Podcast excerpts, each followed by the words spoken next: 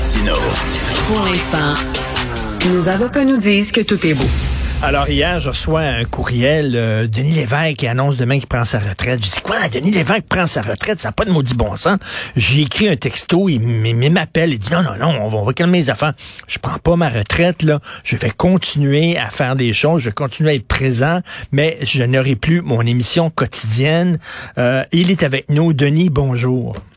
Allô, allô. Tu fais combien d'émissions, là, exactement? 16 ans, ça fait combien d'émissions, ça? Euh, euh, ça fait déjà 3000. On a pété le 3000 il y a peut-être euh, dix 10 jours, mais je l'ai pas dit à personne. Je le garde comme punch pour finir ma dernière émission. C'est la dernière et 3 millième. Donc, on célèbre la 3 millième puis la dernière en même temps, jeudi, pas, pas, pas demain, mais la semaine prochaine. Écoute, on peut comprendre que tu veux mettre les pédales douces. Cela dit, tu vas continuer, on le sait, on apprend ça aujourd'hui, à faire des entrevues de fond. Tant mieux, parce que je le redis, tu es un très grand intervieweur. Euh, je suis content ah, qu'on puisse savoir euh, t'écouter. La journée où tu as pris cette décision-là, Denis, en disant là, je vais, je vais prendre un peu du temps pour moi, c'était quand? Ça fait depuis le début de la saison. Depuis le début de la saison, j'avais comme compté que j'arrivais à 3000 à la fin, puis je me suis dit, euh, 3000, c'est un gros, une grosse cible qui était atteinte. Est-ce que j'ai vraiment besoin d'aller? Pourquoi je continuerais d'y aller? Le salaire, c'est sûr. Et euh, mais est-ce que pour le à part le salaire, parce que ça va juste pour le salaire euh, rendu à mon âge, avec le temps qui nous est imparti, où on compte le nombre d'années euh, davantage qu'on comptait plus jeune, mhm. est-ce que c'est une motivation suffisante? Alors je parce que moi, la pandémie, ça m'a rentré dedans, là, ben, comme individu, comme tout le monde, mais comme faiseur de télévision. Euh, parce que euh, moi, je fais beaucoup d'entrevues human, puis les hmm. entrevues human, à travers un ordinateur qui gèle, qui pète, ben, tu le vois parce qu'on fait des chroniques hmm, ben oui, ben oui. Des fois, des fois, elles sont mauvais. Bon.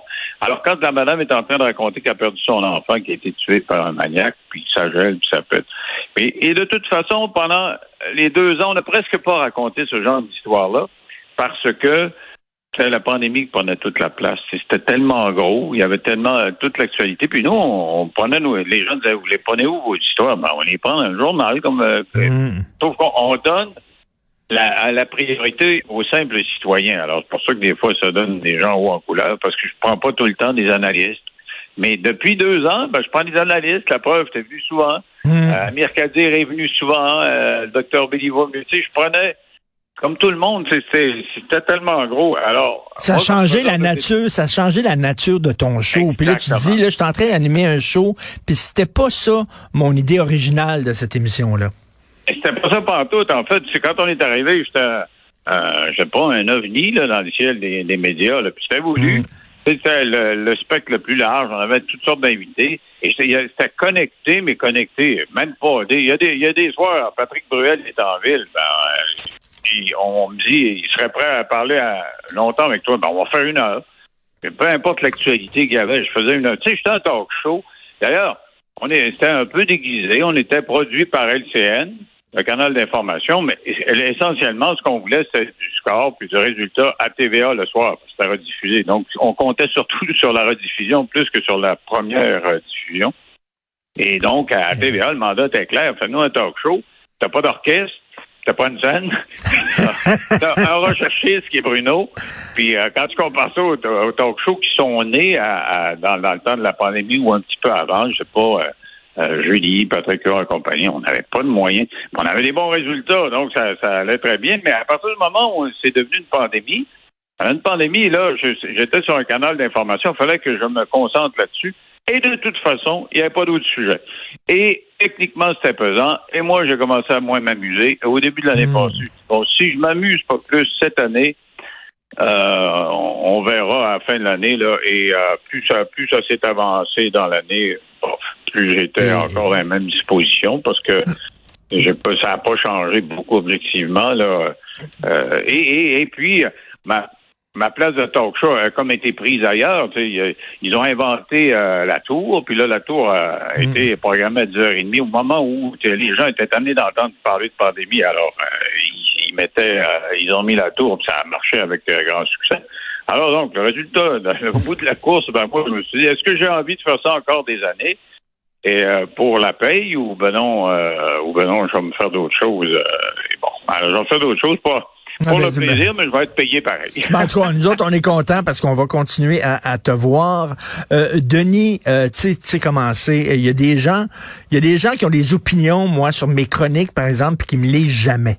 Moi, ça me fait rire. Tu sais, je t'aime pas, toi. Je dis, ah oui, quel, quel texte vous avez? Je sais pas, je te lis jamais. Bon.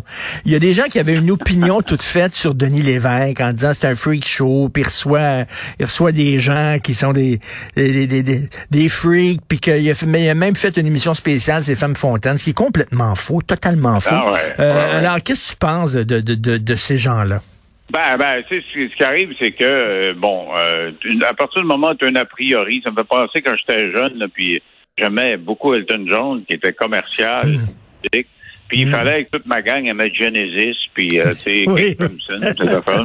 Mais ouais, t'aimes bien ça, commercial. Tu connais-tu Elton? Ah oui, on connaît Dial Rock. Ben, tu connais rien d'Elton, parce que, tu sais, à part ses hits, il a fait, il a fait de l'extraordinaire musique.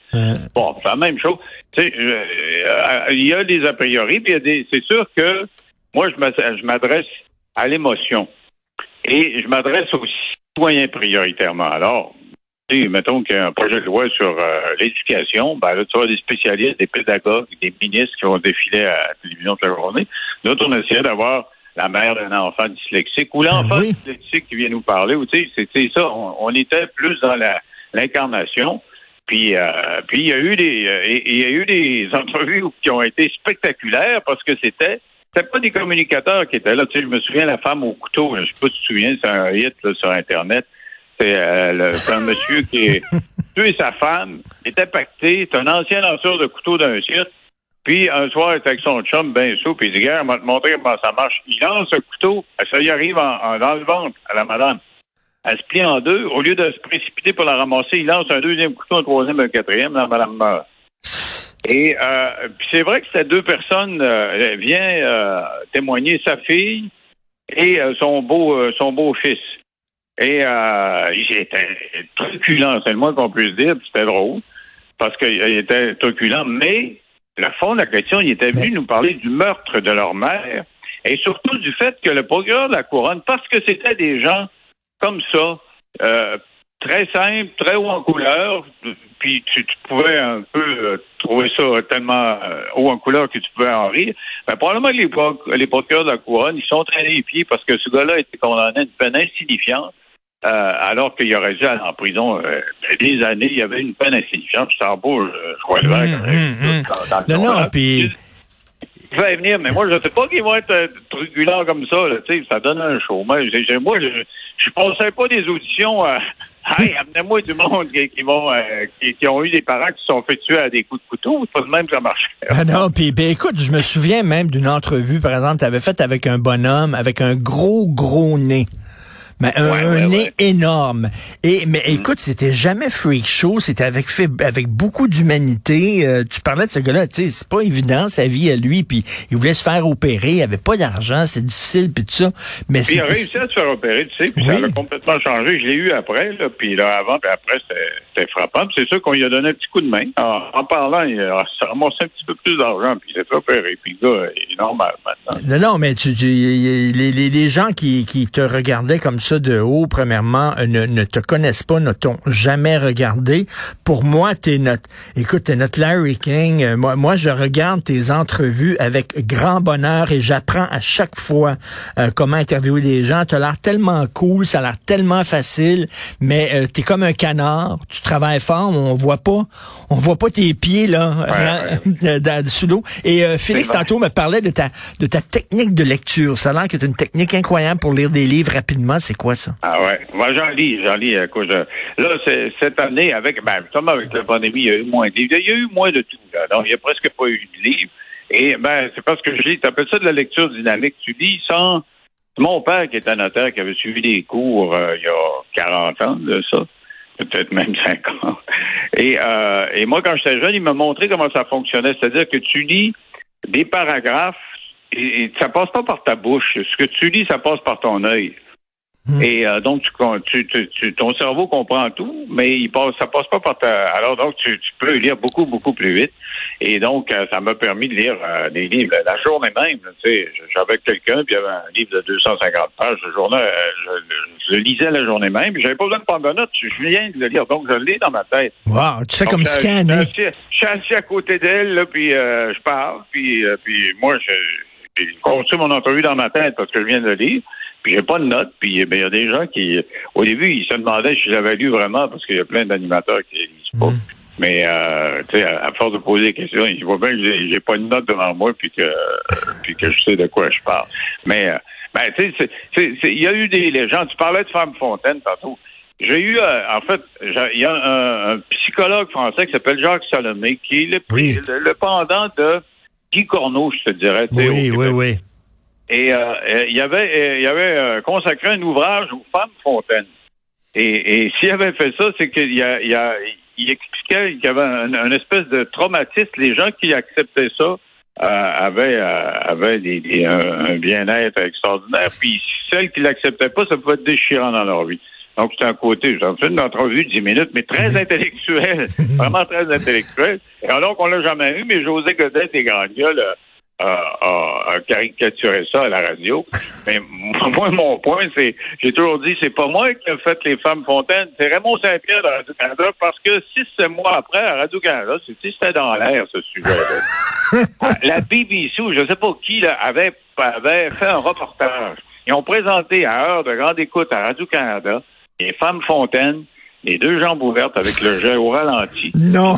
C'était Raymond Saint-Pierre qui faisait euh, les, les, les bridges, là, qui en français, qui présente. Mais, mais je te dis, à l'heure de grande écoute, mais moi, je dis, ah, ben là. Tu peux dire que c'est moi qui ai fait les femmes. Ben non, mais là, tu, comprends, tu, pas tu comprends pas, Denis. Quand c'est Radio-Canada, c'est correct. C'est de l'information. Ah Quand c'est TVA et LCN. C'était intellectuel de voir ça, le jet au ralenti à Radio-Canada à 9h le soir. Mais, à LCN en parlait avec un philosophe, de pas la même chose. c'est très drôle. hier, Patrick Bruel était chez moi euh, pour prendre un verre parce qu'on on enregistrait un, un, balado, euh, Sophie et moi, avec Patrick Bruel, et il t'a imité. Alors, euh, il, imitait Denis Lévesque et c'était très drôle.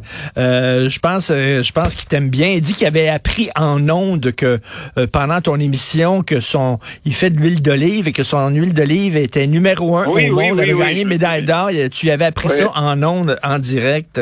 Donc, de, ces, ces salutations. Ben, Denis, on est très content. Moi, je suis très triste parce que j'aimais ça, nos, nos jasettes tous les mercredis. Tantôt, on va enregistrer ben ça. Oui, moi aussi, tantôt. on en euh, une tantôt.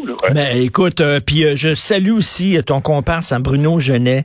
Ben, écoute, c'est mon, c'est mon alter ego, là. Je veux dire, moi, sans Bruno, c'est pas la même chose.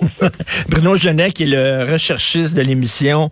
Et ben bref, écoute, ah, il, est plus que, il est plus que recherchiste. C'est vraiment chef chef euh, de pupitre, ah euh, producteur, tout ce que tu voudras, concepteur. On a fait ça à deux, là.